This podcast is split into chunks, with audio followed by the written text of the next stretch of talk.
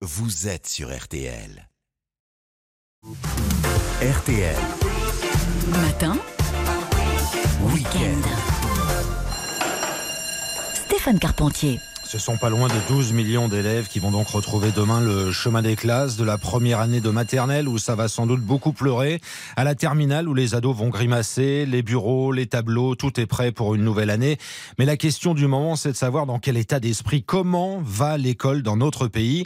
Et il faut bien avouer que si on ouvre les livres publiés ces jours-ci par les professeurs, on a de quoi s'inquiéter. Ils parlent de l'ex plus beau métier du monde ou qualifient les classes de grandes garderies. Eve est l'invitée de RTL Matin. Bonjour à vous. Bonjour. Vous enseignez en Ile-de-France depuis presque dix ans maintenant. Vous avez publié au printemps dernier aux éditions L'Artilleur. Un prof ne devrait pas dire ça. 180 pages qui se lisent très très vite. Chose vue et chose tue dans l'éducation nationale. Où j'ai lu par exemple, en France aujourd'hui, chacun sait que l'école est malade. Elle est vraiment malade, notre école?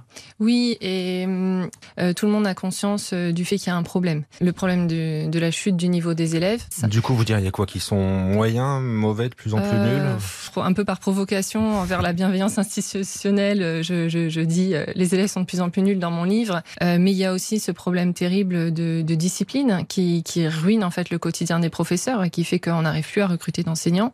On ne démissionne pas parce qu'il nous manque 300 euros par mois, mmh. on démissionne parce que c'est devenu impossible de faire cours dans certaines classes. Alors, je voudrais qu'on reprenne les choses dans l'ordre. Le niveau des, des, élèves de nos enfants, mmh. en gros, à l'école aujourd'hui, on apprend quoi? Moins bien, il y a moins d'exigences, il faudrait rétablir l'autorité du savoir C'est quoi le problème? Oui, alors en, fait, on, a tellement euh, de mal à instaurer le cadre qui permet la transmission des savoirs que euh, on est bien au-delà maintenant d'un problème de connaissance chez les élèves. On a euh, un problème d'apprentissage qui est aussi dû en fait à des, à des méthodes hein, qui veulent que l'élève découvre le savoir par lui-même.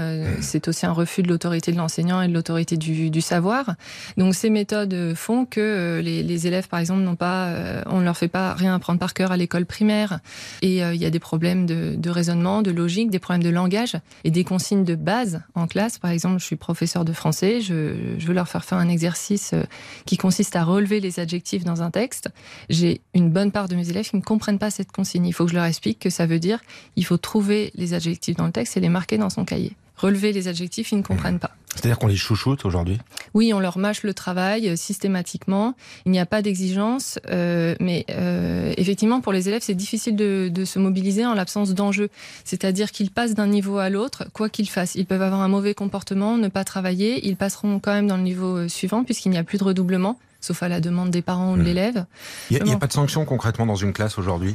Euh, on a détruit toute l'échelle de sanctions pratiquement. Euh, C'est-à-dire que là, en cette pré-rentrée, je suis certaine qu'il y a encore euh, des tas chefs d'établissement qui ont mis la pression aux enseignants en leur expliquant qu'ils ne devaient pas exclure les élèves de classe, que s'ils voulaient mettre des heures de colle, il fallait qu'ils les organisent et qu'ils les surveillent eux-mêmes. On en est là en fait. Mmh.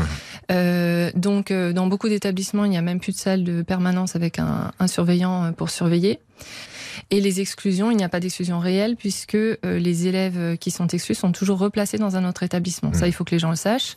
Avec des élèves qui font, qui ont parfois été exclus 4, 5 fois. Donc des élèves ultra violents qui sont souvent de petits délinquants et qui sont dans les classes de nos enfants euh, et qu'on n'exclut pas, qui ne relèvent plus du système scolaire. En fait, pour moi, ils, devraient être réellement exclus. Voilà, vous décrivez des choses vues. Quand vous parlez de choses tues, ça veut dire quoi? Mmh. C'est-à-dire qu'on ne prend pas assez la parole dans votre milieu à vous pour, pour se défendre en fait quelque part? Alors c'est vrai que là, la rentrée actuelle donne un peu l'impression de l'inverse parce qu'on a effectivement pas mal de collègues qui, qui quand même font le constat euh, de manière euh, sans détour, euh, voilà. Euh, mais euh, dans, dans les établissements scolaires, notamment au niveau des conseils de classe, il y y a vraiment une, une pression, une omerta. Il y a aussi une idéologie dominante de gauche. Maintenant, tout le monde fait le constat, mais en fait, les, les solutions qu'il faudrait apporter, c'est-à-dire faire des classes de niveau, faire de la sélection, remettre de l'exigence, refaire des programmes axés sur les savoirs, ça, malheureusement, il y a beaucoup de collègues qui, qui sont incapables de s'en revendiquer par idéologie parce qu'ils estiment que les classes de niveau par exemple, c'est mal. Il y a quelque chose que vous mettez beaucoup en avant dans ces 180 pages, c'est la violence au sein des établissements mm. scolaires. La violence, elle existe entre les gamins parce que c'est le quotidien des gamins aujourd'hui. Qui se traduit comment?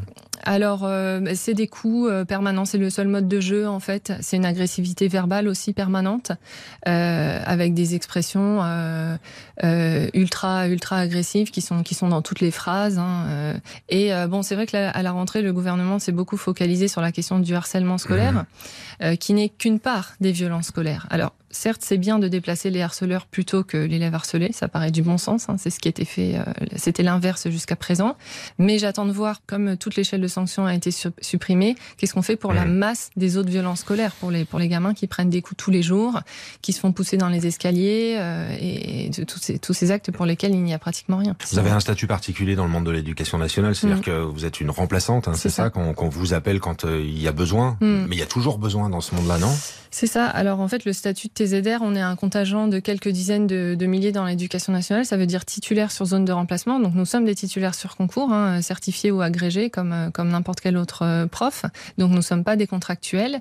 Et nous venons en fait boucher les trous euh, quand il y a par exemple des allègements de services, des temps partiels, etc. Donc très souvent ce sont des remplacements à l'année. Par contre on change d'établissement tous les ans. Je, je suis persuadée que nous sommes des centaines, des milliers à l'heure actuelle à ne pas avoir d'affectation. C'est mon cas personnellement.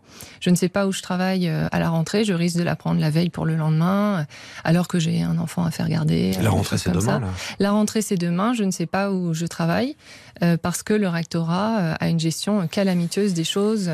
Euh, en fait, ils font les affectations des profs sans bien connaître les besoins des établissements, les besoins réels des établissements en termes d'heures et de, et de, services. Un prof ne devrait pas dire ça. Bah, vous l'avez dit ce matin sur RTL. Hein. Chose vue et chose tue dans l'éducation nationale. Merci d'avoir partagé tout ça avec les, les auditeurs. On souhaite quand même une bonne rentrée à tous les enseignants de notre pays et 12 millions d'élèves dans ce contexte-là.